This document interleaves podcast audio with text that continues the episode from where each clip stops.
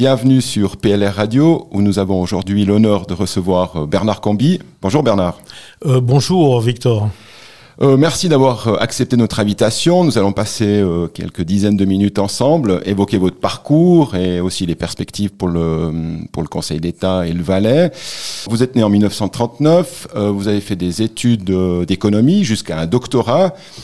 Comment on fait dans un Valais que je dirais agricole à l'époque pour, arriver à faire des études et arriver jusqu'à un doctorat C'était extrêmement difficile. Parce que effectivement, euh, je vivais dans une commune euh, rurale, euh, agricole, et, pratiquement il y avait peu de gens qui faisaient des études de, de, longue durée. En ce qui concerne ma famille, on avait, on avait une petite exploitation agricole et on travaillait même souvent pour d'autres agriculteurs de, de Saxon. Ma sœur Josiane était déjà à l'école normale. Une ou un dans la famille, c'était déjà beaucoup. Et j'ai dû insister pour simplement aller au collège. Et le collège, pour les gens de Saxon de l'époque, c'était Martigny. Le collège Sainte-Marie à, Martigny. Et même assez vite, j'ai dû emprunter de l'argent pour euh, poursuivre euh, mes études. Et comme tu l'as dit en introduction, donc j'ai fait une licence en sciences économiques à l'université de Fribourg après un doctorat. Et puis, j'ai même terminé le cursus complet en faisant une agrégation euh, dans cette même euh, université qui me donnait euh, la possibilité d'enseigner dans des universités en Suisse. Fribourg, c'est comme en France, il y a l'agrégation pour pouvoir enseigner dans, dans une université. L'intérêt pour la politique est venu par les études. Est-ce que c'est familial? Est-ce que c'est villageois? Bon, c'est pour différentes raisons. D'abord des raisons familiales, parce que ma famille euh, est une famille euh, radicale depuis toujours et très engagée dans le domaine politique. Mon grand-père avait été euh, conseiller communal à Saxon. Mais en fait, c'est assez intéressant d'ailleurs de le dire, c'était ma grand-mère qui était une politicienne dans l'âme. Et c'est elle qui allait cabaler même dans les bistrots, évidemment bien avant que les femmes aient le droit de vote. Donc c'est quand même intéressant de le souligner parce que euh, l'introduction très tardive du droit de vote pour les femmes, c'était en 1971. Euh, cette introduction s'est faite très tardivement. Euh, mais fort heureusement, euh, les femmes avaient un pouvoir politique euh, bien avant l'introduction de, de, du suffrage en 1971. Vous commencez votre carrière politique par un passage par le conseil communal de Saxon? Oui, j'ai commencé par un passage effectivement à, à, la commune de Saxon comme conseiller, d'abord comme président du Parti radical. Très jeune alors? Oui, jeune. Et puis en fait, quand je suis rentré de la Colombie, euh, c'était en 1971, il y avait des élections au Conseil national euh, cette année-là. Et à cette époque, c'était en fait les, les, les, conseils nationaux. Enfin, il n'y avait pas pour le pluriel. On avait un conseiller national, c'était à Copte. C'est lui qui m'a téléphoné pour me dire est-ce que tu serais d'accord, etc., de venir sur la liste. J'ai accepté. Je savais que c'était c'était simplement euh, une campagne électorale intéressante pour un jeune. Et j'ai volontiers accepté de, de mener ce combat à ses côtés. Et nous étions trois jeunes euh, sur la liste. Il y avait, il y avait également Jean-Luc Spar et il y avait Jean-Pierre euh, Jean-Pierre Delalloy, qui était président d'ailleurs de la GRV euh, à ce moment-là. Donc, euh, en, en, fait, on était en quelque sorte les produits du Printemps du Valais. Euh, J'avais participé à l'élaboration du Printemps du Valais et la délimitation régionale qui se trouve dans le, livre Le Printemps du Valais, c'est moi qui l'ai proposé. En fait, on l'avait élaboré à l'État du Valais. J'ai travaillé deux ans comme économiste à l'Office cantonal de planification et on avait élaboré euh, cette... Euh, délimitation régionale qui a permis par la suite plusieurs planifications hospitalières, scolaires, etc. Donc c'était donc, donc en fait ces, ces, six régions ont été inventées à l'État dans les dans fin des années 60. Euh, oui, en 65, 66, euh, on a élaboré la délimitation régionale du Valais. On était évidemment des, je dis pas de doux rêveurs, mais enfin, on sentait la nécessité d'aller dans cette direction de planifier en quelque sorte, euh, sous toute réserve, euh, l'avenir du Valais, de préparer le, le, Valais pour le futur. Et là, je tiens ici à rendre un vibrant hommage à Adolphe Ribourdi qui malheureusement vient de nous quitter parce que c'était en somme l'âme du printemps du Valais. Euh, c'est lui qui a été le principal artisan de ce programme politique élaboré par des jeunes pour l'avenir de ce canton. Et le meilleur hommage qu'on puisse lui rendre aujourd'hui, c'est qu'un certain nombre de propositions euh, qui émanaient de ce document euh, fondamental sur le plan politique aient trouvé une réalisation durant les années suivantes. Et, et aujourd'hui, dans le projet de la nouvelle constitution, il y a les six régions qui sont proposées. Donc ça prend beaucoup de temps. Et puis c'est pas encore fait. Il faudra passer aussi le cap populaire. Avant 71, vous avez passé quatre années à Bogota, en Colombie, dans l'aide humanitaire. Qu'est-ce qu'un tel parcours peut apporter justement dans le dessin qu'on peut faire de l'évolution d'un canton en 71 Personnellement, ça m'a beaucoup apporté parce que la découverte euh, d'un pays en voie de développement, euh, à cette époque, c'était quelque chose d'extrêmement euh, important, difficile aussi parce que vous êtes confronté à la misère et surtout la misère des enfants, les, enfants de Bogota, les, enfants abandonnés, enfin, c'était euh, une situation assez, dure à vivre. Mais en même temps, c'était une découverte extraordinaire d'un pays euh, avec une population chaleureuse, un pays qui aujourd'hui compte 50 millions d'habitants, qui touche à deux océans, l'Atlantique et le Pacifique, euh, et qui compte une superficie de 1 150 000 kilomètres carrés, donc c'est deux fois et demi la France à peu près, c'est-à-dire l'importance euh, de ce pays. J'ai donc été confronté à la problématique du sous-développement ou d'un pays en voie de développement, et je donnais des cours à l'Université nationale de la Colombie à Bogota, où il y avait pratiquement euh, tous les, groupes révolutionnaires qui, étudiaient dans cette université. Pourquoi? Parce que euh, il n'y avait pas une sélection sur la base de l'argent. La sélection était faite sur la base des compétences. Et, donc, euh, quelque part, je pense que si j'avais été colombien, j'aurais été à des leurs. Et, pour l'anecdote, j'étais euh, conseiller du bras droit du président de la République à 28 ans, donc c'est quand même, euh, ça n'arrive que dans les pays en voie de développement, de confier une responsabilité aussi importante à, un jeune euh, et en plus à, à un étranger. Et quand j'allais à l'université depuis le département national de planification, euh, souvent, j'étais confronté à des manifestations parce qu'il y en avait très souvent. Hein, C'était pas, pas, le pain quotidien, mais presque. Et chaque fois que j'arrivais dans l'enceinte de l'université, ce qu'on appelait la, cité blanche, euh, je me trouvais souvent en face euh, des policiers qui lançaient des gaz lacrymogènes ou les étudiants qui lançaient des pavés. Et je devais courir, mais je courais avec ceux qui couraient le plus vite, donc avec les étudiants. Euh, si bien que j'ai jamais eu de problème d'entrer ou de sortir de l'université chaque fois qu'il y avait des manifestations. Comment on part entre guillemets de Saxon euh, pour arriver euh, docteur de l'université de Fribourg et puis pour euh, atterrir à Bogota? C'est difficile à dire. J'étais attiré par l'Amérique latine sans connaître ce sous-continent et c'était pas une obsession, mais enfin une attirance très forte.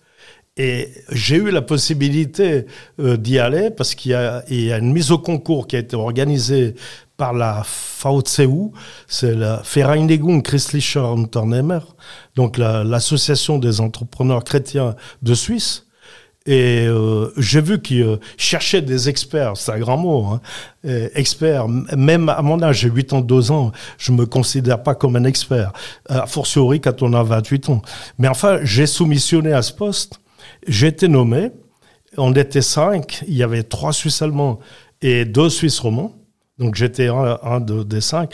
Le problème, c'est que je ne savais pratiquement pas l'espagnol. Donc j'ai appris l'espagnol sur place. Et là, euh, j'ai appris une langue et j'ai surtout appris une méthode extrêmement intéressante pour l'apprentissage d'une langue étrangère. En, en, six mois, j'ai suivi tous les jours un cours à l'université des Jésuites à Bogota et j'ai appris assez rapidement l'espagnol. C'est clair que c'est une langue latine, donc pour euh, quelqu'un qui parle le français, c'est plus facile. Mais quand on est confronté à la réalité qu'on doit se défendre tous les jours. J'ai commencé à donner les cours au mois de février, euh, vers la fin février 1967, et j'étais arrivé en Colombie euh, le 3 janvier. J'étais parti le 3 janvier 67. Donc j'ai eu peu de temps pour, euh, disons, pour me préparer, mais j'ai passé des nuits blanches et c'était une expérience passionnante. Et, à cette époque, j'avais été nommé pour euh, dire le lien entre ma formation et mon activité professionnelle là-bas. Dans le cadre de la mission technique suisse, euh, je donnais des cours d'économie régionale et d'économie internationale. Et comme conseiller du chef de la planification nationale de la Colombie, donc qui était le bras droit du président Hieras Restrepo de, de l'époque, un, économiste euh, très reconnu sur, sur le plan de l'Amérique latine, eh bien, j'étais engagé pour conseiller le chef de la planification nationale pour la planification régionale de la Colombie. Et on a mis en place, avec euh, mes collègues euh, colombiens qui avaient une très, très bonne formation, un était ingénieur civil de l'Université nationale, il avait été président des étudiants de Colombie. Moi, j'avais été seulement président de tous les étudiants valaisans qui avaient adhéré à l'association des étudiants valaisans. Donc, c'était pas beaucoup par rapport à un président qui présidait les étudiants de toute la, Colombie. Il y avait un autre qui était euh, Jaime Cepeda, qui, était, euh, qui avait étudié en Angleterre et qui avait une formation d'urbaniste. Un troisième, Edgar Reves, c'était aussi un urbaniste. Enfin, c'était une équipe extraordinaire, des jeunes. Et, et j'ai travaillé avec eux. On a mis en place la planification régionale de ce pays. Bernard Cambi, vous revenez en 71, on l'a dit avant, conseiller communal, aussi député, euh, très jeune, c'était pas forcément courant à, à l'époque, euh, pas de passage par la suppléance. Euh, non, non. Euh, j'ai passé euh, directement euh, comme député, mais d'abord j'ai été élu conseiller communal. Et j'avais accepté d'ailleurs en même temps les, les, deux, les deux fonctions. C'est clair que quelque part, c'était un changement énorme. Je quittais la Colombie où j'avais exercé des fonctions très importantes au niveau national pour euh, entrer comme conseiller communal dans une petite commune, enfin de 3000 habitants environ. C'était pas un exercice simple. Et j'avais souhaité, alors, si j'étais candidat, d'être candidat comme conseiller communal et ensuite d'être candidat comme député. Le Parti radical démocratique de Saxon, euh, les dirigeants avaient accepté d'aller dans cette direction. Et moi-même, par la suite, donc, j'ai présidé le parti pendant environ huit ans. Il y a quelques années plus tard, euh, cette possibilité qui s'offre au départ d'Arthur Binder en 78, qui annonce son départ d'ailleurs euh, un jour de festival euh, radical à Bagne. Ouais. Est-ce que vous étiez avant imaginé un jour éventuellement être candidat à la candidature au Conseil d'État? Non. Non, franchement, non. Parce que j'étais relativement jeune. Et puis, moi, j'aurais fait, au niveau de la commune de Saxon, j'aurais fait deux périodes. Ensuite, euh, comme député, je faisais deux périodes, puis après, je faisais autre chose. Donc, j'avais quand même une formation qui me permettait d'enseigner à l'université. D'ailleurs, avant d'être conseiller d'État, j'ai enseigné pendant plusieurs années à l'université de Fribourg en remplacement du recteur de l'époque qui était Gaston Godard. C'est lui qui donnait l'économie régionale et je l'ai remplacé pendant euh, le temps où il était recteur de cette université. Donc je pouvais faire autre chose. Et, et je pense que euh, dans le domaine politique, il faut être capable de faire autre chose. Il faut pas tout miser sur la politique, même si on fait la politique parce qu'on est passionné par la politique, passionné par la chose publique, ce qui était mon cas. Et j'avais des gènes de, dans le sens que ma famille avait lutté à son niveau dans, dans le domaine politique. Euh, j'avais vécu en Colombie et j'ai connu le problème d'un pays euh, en voie de développement.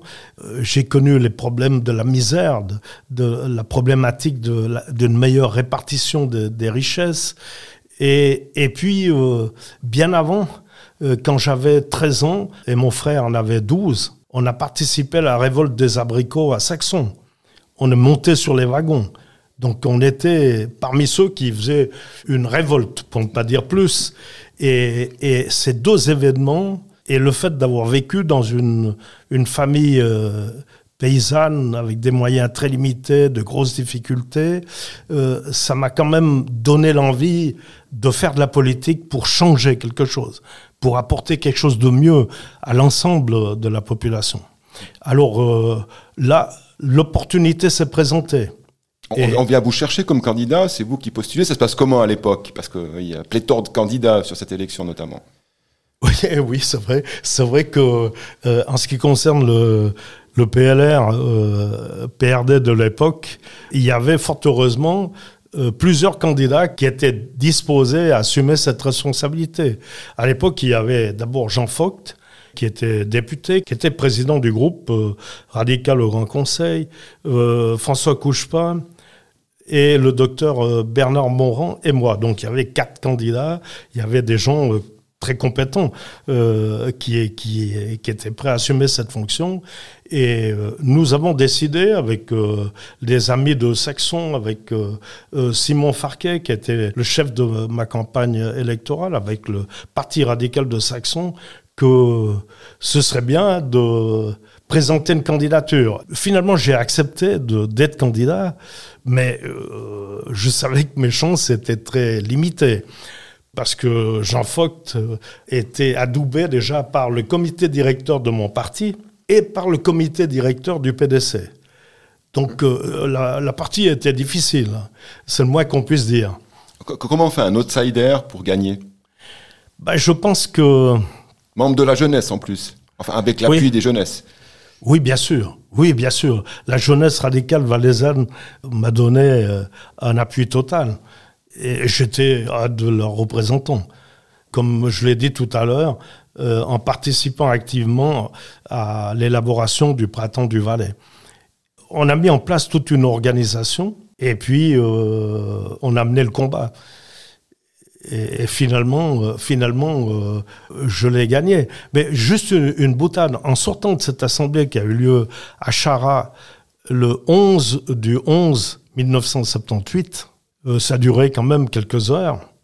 Il y a eu le vote à bulletin inscrit, il y avait à peu près 500, entre 470 et 500 délégués. Donc c'était l'époque des délégués. Évidemment, la bataille était, était rude. Et, si on est le favori de l'élection, c'était le cas de Jean Focht, qui par ailleurs avait beaucoup de qualités, à mon avis, plus dans le domaine culturel que dans le domaine politique euh, du travail. Au niveau d'un gouvernement, il faut cravacher, il faut travailler très dur. Moi, je travaillais à 150% à peu près. Comme minoritaire, à l'époque, j'étais quand même, comme mon prédécesseur, et d'autres bien avant, euh, seuls au gouvernement comme représentants des minorités. Donc il fallait travailler très dur. Alors je reviens à Jean Focht, il était le favori, adoubé par euh, différents milieux, et au premier tour, il a fait seulement 10 voix de plus que moi. À partir du moment où il y a une telle différence, ça veut dire qu'il euh, n'était plus le favori. Alors, c'est Bernard euh, Morand qui a été éjecté parce que le dernier de chaque tour quittait la place de candidat. Et au, deuxième tour, j'ai fait une voix de plus que Jean Fock. Donc, ça restait sérieux, mais j'ai passé devant. Et il fallait la majorité absolue. Au troisième tour, entre le deuxième et le troisième tour, euh, pour révéler quand même quelque chose d'intéressant qui s'est passé à l'époque, euh, les délégués de Martigny, parce que Martigny, c'est quand même pour nous, ça a toujours été la capitale du, radicalisme euh, valaisan. Eh bien, les délégués de Martigny se sont réunis dans les sous-sols de la salle de gymnastique de Chara pour euh, prendre la décision de soutenir Jean Focht ou de me soutenir. Et à la demande d'Ulysse Lation et d'Édouard Franc, Édouard Franc, c'était le père de Roby Front, qui a été vice-président de Martigny. À la demande de ces deux euh, délégués, la section de Martigny s'est prononcée en majorité en ma faveur. Donc c'était et troisième tour, j'ai été élu à la majorité absolue. Donc vous vous retrouvez dans, dans, la peau du, du, candidat désigné par le parti, ça veut dire presque élu, parce qu'à l'époque, 4 PDC, un radical. Votre première élection au Conseil d'État, vous avez des souvenirs ou des anecdotes à partager avec nous? Ah oui, déjà le, soir même, là, quand je suis sorti de, de, cette, euh, de cette salle, en ayant été élu euh, par l'Assemblée des délégués comme le candidat officiel euh, du PRD, j'étais évidemment très honoré et en même temps j'avais conscience de, l'immense responsabilité qui tombait sur mes épaules. En sortant de cette salle, je rencontre Pascal Tur, qui était journaliste pour la Suisse à cette époque il me dit, mais tu aurais dû me dire que tu avais autant de chances d'être élu. Il avait écrit le matin même dans la Suisse. C'était intéressant de revoir cette publication du 11, du 11 1978 de la Suisse. Il y avait une page entière. Il y avait deux grandes photos. Euh, la première, euh, Jean Focht. La deuxième, François Couchepin. Et dessous, écrit en noir et en grand, ils sont candidat. Et puis, dessous, au bas de la page, il y avait deux petites photos euh, de Bernard Morin et de moi, et, écrit en tout petit, ils sont aussi candidats. Donc vous êtes élu, vous rentrez en 79, 1er mai, quelque chose comme ça? Le 1er mars. 1er mars. Le 1er mars, parce qu'en fait, c'était... Une complémentaire. une complémentaire. Donc je suis entré en cours de route. Vous arrivez avec euh, dans un gouvernement euh, avec des gens comme euh, Guy Genoux, Hans Steiner, Zuffray, qui sont des, des, des, monstres du parti conservateur de l'époque. Comment ça se passe les premiers contacts? Vous les connaissiez de toute façon déjà puisque vous étiez au Grand Conseil, mais comment se passent ces contacts avec avec des gens peut-être pas facilement influençables? Oui, les contacts se sont passés euh, normalement. Enfin, j'avais été élu par le peuple. Je crois que c'est la première fois que j'avais fait une majorité absolue.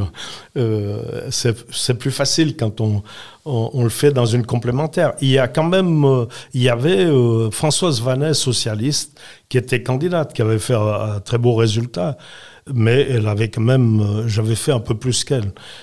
Donc ça s'est passé tout à fait correctement. Enfin, je, je les connaissais effectivement comme député. Je connaissais euh, les conseils d'État parce que on a, il y a une certaine proximité entre les membres du Parlement et les membres du gouvernement. Mais évidemment que c'était une situation politique extrêmement difficile. Euh, il y avait le minoritaire jeune. Il y avait une telle hégémonie du PDC que pour euh, le radical que je que j'étais, que je suis, c'était pas facile. Euh, finalement, j'ai accepté évidemment de reprendre les deux départements qui, que dirigeait mon prédécesseur Arthur Binder, à qui je tiens aussi à rendre hommage parce qu'il a fait un travail extraordinaire. Euh, malheureusement, il était souvent euh, sali par, par la presse, par le Nouvelliste en particulier.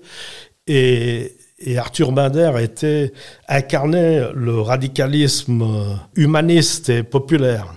Et c'est lui, par exemple, qui a fait, euh, c'est intéressant de le noter, c'est lui qui a introduit, c'était une première en Suisse, on appelait à l'époque des subsides pour les économiquement faibles afin qu'ils puissent payer leur prime d'assurance maladie. C'est lui qui a, qui a fait ça. Par la suite, donc comme j'avais hérité de ces départements, j'ai poursuivi dans la même direction euh, au niveau des soins et des services à domicile, etc., etc. Donc euh, j'ai repris les deux les deux départements il n'y a pas eu de discussion, mais euh, et c'est normal qu'il n'y ait pas eu de choix. Finalement, quand on vient euh, en dernier dans une complémentaire, et a fortiori quand on est minoritaire, on ne peut pas revendiquer autre chose que ce qui reste. Et d'ailleurs, et je, je le dis et j'assiste là-dessus, un conseil d'État, il doit être capable d'assumer la responsabilité de n'importe quel département. Finalement, un conseil d'État devrait être un stratège pour préparer l'avenir et travailler dans cette direction. Malheureusement, il n'y a pas beaucoup de stratèges euh, en politique. Bernard Camby, en 81, vous reprenez la formation. C'est une volonté ou est-ce qu'on vous donne ce département? J'ai repris euh, le département de l'instruction publique qui était occupé par euh, un PDC avant moi, c'était Antoine Zuffray. Et la situation était explosé en matière d'instruction publique en Valais. Je connaissais bien la problématique, bon déjà par ma formation, euh, mais aussi pour avoir été député pendant six ans et confronté à la difficulté. Le cycle d'orientation, si vous vous en souvenez, c'était la philosophie du cycle était complètement erronée. On triait les enfants comme on, trierait des fruits. On, a les, les, fruits de première qualité, de deuxième et de troisième. Enfin, les A, c'était les meilleurs, les préférés. Euh, et puis les, les B, c'était des enfants qui n'avaient pas beaucoup d'avenir devant eux et sans parler d'essais qui étaient les restants de la colère de Dieu. C'est à peu près ça la philosophie. Alors, il faut quand même dire, euh, pour être objectif, que Antoine a au moins eu le mérite de mettre sur pied les cycles d'orientation qui sont décentralisés dans le canton, une quarantaine. Il y avait 40 à l'époque. Il y en a 41 aujourd'hui parce qu'entre-temps, il y a le cycle d'orientation de Fuy-Saxon euh, qui s'est ajouté à cette liste. Et ça a été comme le mérite de mon prédécesseur. Euh, comme ingénieur, enfin, il, avait saisi cette, euh, cette importance et c'était une bonne décentralisation. Par contre, la philosophie du cycle, c'était une calamité. D'ailleurs, les Hauts-Valaisans, le CFOPO, les, les Noirs du Haut, comme on les appelle, ils n'acceptaient pas du tout cette euh, ségrégation quelque part. Et, et dans le Haut-Valais, ils avaient eu l'habileté de traduire euh, dans le langage, c'était différent. On parlait de Segundarschule pour la A et de Realschule pour la B. Donc, euh, il n'y avait pas une connotation péjorative entre, entre la Realschule et la Segundarschule. Et donc, euh, si je suis devenu chef de l'action publique, c'est pas parce qu'il voulait vraiment confier ça à Radical. C'est tout simplement parce qu'il y avait une crise et il ne savait pas comment sortir de cette crise. Donc, euh, ils m'ont confié cette responsabilité. Je l'ai acceptée après assistance. Ça ne s'est pas fait comme ça d'un coup. Vous auriez aimé quel département? C'était le département que je préférais. Ah, de toute façon, donc. mais, enfin, là, disons, il y a quand même un jeu politique. Euh, il faut pas être naïf en politique, sans quoi on, ne fait rien du tout, quoi. Donc, euh, j'ai quand même, je me suis laissé fait prier avec assistance pour accepter. Il y avait Bernard Bornet qui était nouveau conseil d'État, qui, qui venait de, donc euh, d'entrer au gouvernement, qui aurait souhaité avoir ce département. Mais Guy Genoux et Hans ne voulaient pas le lui confier. Lui ont déconseillé en fait. Oui, euh, bien sûr. Et lui ont donné le département des travaux publics en le reprenant à, à Franz euh, Steiner. Et bon, quand j'ai accepté, j'ai dit, j'accepte finalement de diriger ce département dans la mesure où le gouvernement s'engage sur la voie de réforme. Parce que des réformes en matière d'instruction publique sont absolument indispensables. Ça m'a aidé par la suite. Parce que souvent, j'ai rappelé à mes collègues majoritaires la décision qui avait été prise à l'époque. Parce qu'il fallait quand même, dans un délai extrêmement court, euh, c'était jusqu'à la fin 1983, on était le 1er avril 1981. Je suis entré en fonction comme chef de l'action publique le 1er mai 1981. Mais il fallait, jusqu'à la fin 83, élaborer une loi sur le cycle d'orientation. Parce que jusque-là, la majorité s'était contentée de faire passer ça par un décret. Mais un décret a ses limites. Et la limite, c'était, il fallait, au bout de, de 10 ans, formaliser la chose. Antoine Zuffray et Anselme Panatier avaient préparé un projet, tout fait, ils me l'ont donné. Ils m'ont dit voilà, le projet est fait. Je dis je vous remercie, mais moi je ferai un autre projet. Et j'ai fait un autre projet. Autre chapitre emblématique de votre passage au Conseil d'État, c'est l'affiche, en fait euh, élaborée par, euh, Jean-Marie Grand, avec euh, cette écharpe rouge qui est connue, qui est absolument connue. Est-ce que c'est vrai qu'au début vous n'étiez pas forcément convaincu par l'idée de Jean-Marie Grand? Non, non. Pour la raison suivante, c'est que je me souviens très bien, donc c'était mon ami euh, Simon Farquet qui présidait le comité de soutien qui s'appelait le COSO. Et on était une trentaine de personnes avec Jean-Marie. Jean-Marie Grand était le conseiller pour euh, les médias, les affiches. Enfin, c'est un, un, conseiller extrêmement précieux. Enfin, je l'ai connu pendant de très nombreuses élections et je le remercie euh, et lui suis très reconnaissant pour tout ce qu'il a apporté dans ses campagnes. Lui aussi docteur en économie, d'ailleurs une thèse sur l'affiche. exactement, exactement. On a choisi le slogan La différence en fait, on avait toute une série de, slogans qui étaient, qui étaient euh, proposés, puis on a fait comme un brainstorming. Et, finalement, c'est la proposition de Jean-Marie Grand, c'est lui qui a proposé la différence.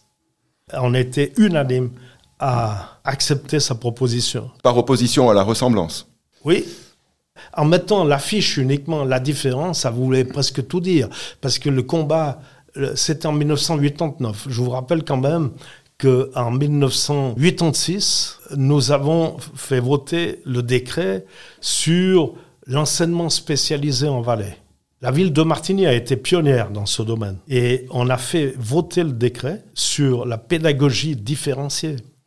Euh, ce décret toujours en, vigueur et, et rend d'éminents services parce que c'est une prise en compte d'un certain nombre d'élèves qui ont des difficultés, sans avoir des handicaps très lourds, ont des difficultés à suivre l'enseignement. Donc il faut des appuis pédagogiques, il faut un certain nombre de solutions offertes à, ces jeunes pour les intégrer dans les classes ordinaires. Alors, il y a les appuis pédagogiques, il y a aussi des classes spéciales et, il y a des institutions spécialisées pour les enfants qui sont plus lourdement handicapés. Donc, euh, la différence, ça voulait dire ça aussi. Ça voulait dire la différence sur le plan politique, bien sûr, puisque j'étais le seul minoritaire dans ce gouvernement. Et euh, le résultat a été, excellent euh, en 1989. D'ailleurs, tous les résultats obtenus comme Conseil d'État, je dois dire, je remercie le peuple valaisan les radicaux d'abord, mais aussi tous les autres citoyennes et citoyens qui, m'ont appuyé parce qu'ils croyaient dans la défense des valeurs que je, soutenais au niveau du gouvernement valaisan. C'est affiché dans un musée, c'est juste Oui, oui. Elle est, elle est dans un musée et je dois dire que c'est pas inintéressant à mon âge, euh, en étant vivant encore, heureusement de savoir qu'une de mes affiches est dans un musée. Vous quittez le, Conseil d'État. Euh, deux périodes Conseil national, périodes différentes. Euh, vous en retenez quoi de ces huit ans au Conseil national après avoir été conseiller d'État Alors, au début, c'était très difficile. Un parlementaire, bien sûr. C'est très difficile. Bon, je connaissais la vie parlementaire, ayant été moi-même député au Grand Conseil avant d'être membre d'un gouvernement. Il y a une différence énorme entre un parlementaire euh, cantonal ou fédéral et un conseil d'État. Pour la raison suivante, c'est qu'un conseil d'État, c'est un homme du management, de l'exécutif. Il doit travailler très dur. Il ne peut pas choisir les, problèmes qu'il doit résoudre. Les problèmes euh, lui tombent sur la tête, sur la table et partout. Il faut, les résoudre. Pour les résoudre, il faut avoir une vision du futur. Et euh, c'est ce que j'avais quand j'étais conseiller d'État. Par exemple, quand on m'a confié l'action publique, la stratégie consistait à poursuivre un triple objectif. Tout d'abord, à réaliser concrètement le postulat fondamental de l'égalité des chances. Ensuite, offrir à la jeunesse valaisanne de nouvelles possibilités de formation supérieure, professionnelle supérieure en Valais. Et puis, euh, troisièmement, d'intensifier et de, renforcer, de dynamiser le tissu économique euh, valaisan. Alors, pour revenir au Parlement, le Parlement, c'est relativement facile. Parce que vous choisissez vos, vos, sujets, les sujets qui vous intéressent, vous pouvez les approfondir. Il n'y a pas d'obligation de résultat non plus. Il n'y a pas, voilà, il n'y a pas d'obligation de résultat. Donc, euh, ce sont deux mondes. Euh, alors, j'ai eu la difficulté à me mettre dans la peau d'un parlementaire. Oui, ça m'a pris une année quand même. Et, au bout d'une année, je faisais comme tous les parlementaires, donc j'étais très critique à l'égard du gouvernement. C'est ce qu'un parlementaire doit être. Mais il doit aussi contribuer à chercher des solutions, en l'occurrence pour l'avenir du pays. Et si c'est au niveau cantonal, eh bien pour l'avenir du Valais. Vous quittez le Conseil national, retraite politique, retraite, vous écrivez ce livre de Bogota à la Planta, parcours d'un ministre, et il y a un mot qui est assez connu, vous dites la formation, euh, c'est la liberté, le progrès, la démocratie. Oui, oui, c'est tout ça à la fois. Et, je pense que la, phrase de Nelson Mandela résume très bien tout ça. Il a dit, l'éducation est l'arme la plus puissante pour changer le monde. Et effectivement, je pense que l'éducation est à la base de tout développement humain, économique, technologique, social et culturel. Et en Valais, durant la période où j'étais chef de l'association publique, malgré mille difficultés politiques et autres, euh, nous avons réalisé une réforme structurelle de la formation en Valais en créant l'école d'ingénieurs du Valais. Et, je le dis souvent, on ne peut pas ajouter des wagons si on n'a pas créé d'abord la locomotive. Et la locomotive, c'est l'école d'ingénieurs du Valais. Je signale en passant que on n'aurait jamais pu créer cette école d'ingénieurs qui compte aujourd'hui 400 élèves. À l'époque, une vingtaine. Euh, quand euh, Jean-Pascal de la Murat a accepté de venir remettre les premiers diplômes en 1991, ils étaient une vingtaine. Il est venu, mais il a apporté en même temps la reconnaissance définitive de l'école d'ingénieurs du Valais. Et le travail remarquable a été fait par ceux qui ont dirigé cette école, par les professeurs. Mais quand on a créé cette école, on a eu le soutien de l'EPFL. On parle beaucoup de l'EPFL aujourd'hui, mais c'est une longue histoire, l'EPFL. Et elle a commencé en Valais avec l'école d'ingénieurs. Je suis allé trouver le président de l'EPFL c'était Bernard Vito. Je suis devenu ami avec lui. C'est un ami de Jean-Pascal Delamura. Et je lui ai dit, voilà, on veut faire ça en Valais. Est-ce que tu pourrais nous aider? Il m'a dit, je mets volontiers à disposition quatre experts, bénévolement, un par département de l'école d'ingénieurs. Parmi les quatre départements, on en avait un qui était tout à fait novateur en Suisse, des écoles d'ingénieurs, il y en a euh, beaucoup qui ont été créées bien avant que le Valais ait créé la sienne. Mais euh, ce qu'il y avait de novateur, c'est le département agroalimentaire. Et pourquoi? Parce qu'on a un tissu agricole, arboricole, extrêmement important. Et pour booster l'économie viticole et arboricole, il fallait créer un département agroalimentaire et on avait pour chacun des départements un expert. Pour la nomination des professeurs, c'était ce collège qui faisait les propositions et je les proposais ensuite au gouvernement. Toutes les propositions, même si j'étais minoritaire, ont passé à l'unanimité. Il n'y a pas eu de discussion. Ça, c'était quand même un gros avantage aussi d'avoir procédé de cette manière. Mais pour revenir à l'EPFL, euh, l'EPFL a joué un rôle déterminant pour la réussite de l'école d'ingénieurs du Valais. Et il n'est pas étonnant qu'aujourd'hui, on poursuive cette collaboration avec l'EPFL. On l'a renforcée.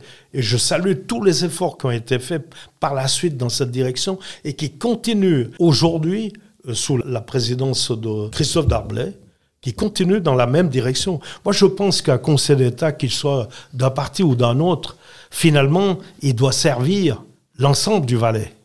Et c'est ce que les radicaux ont fait depuis 1857. Euh, la première décennie était sous un gouvernement radical, mais depuis 1857, il y a eu en permanence un radical au gouvernement, sauf la parenthèse de 1927 à 37, et sauf la parenthèse euh, Feisinger de 2013 euh, à 2017. Et je souhaite ardemment que notre parti soit représenté au gouvernement de ce canton qui est aussi le nôtre. Nous avons euh, apporté notre contribution au développement du Valais et pour le, Valais de l'avenir. Et je pense qu'il faut que les, les différentes forces politiques importantes de ce canton soient présentes au gouvernement. C'est une question de respect et d'équilibre. Aujourd'hui, le PDC revendique quand même trois, sièges. Euh, euh, vous dites qu'il faut une représentation proportionnelle, un système de proportionnalité. Euh, au final, c'est quand même le peuple qui a le, son dernier mot à dire. Évidemment. En démocratie, c'est le peuple qui décide. Mais il est souhaitable que le peuple prenne en considération la nécessité d'une représentation quasi proportionnelle, même avec un système majoritaire, pour que les différentes forces euh, et les différentes régions du canton soient représentées au sein du gouvernement. C'est une condition euh, de réussite politique et de développement pour, pour l'avenir. Ça, ça évite beaucoup de blocages. Finalement, il est sain pour un canton comme le nôtre mais c'est valable aussi pour d'autres euh, États cantonaux, euh, d'avoir une représentation de toutes les forces politiques importantes de ce canton. Alors un parti peut revendiquer plusieurs sièges, euh, c'est son droit aussi, mais c'est le droit des, minorités, même si aujourd'hui tous les partis sont minoritaires. c'est le droit d'une minorité comme le PLR de revendiquer sa représentation au gouvernement. D'autant plus que notre Conseil d'État a bien fait son travail. Euh, ça n'a pas été très spectaculaire sans doute, mais il a très bien fait son travail et il a fait dans un esprit constructif pour l'avenir de ce canton. Je pense qu'il mérite aussi euh, d'être euh, réélu à ce poste. Merci beaucoup Bernard Combi pour ce moment passé ensemble et une bonne journée. Merci à toi.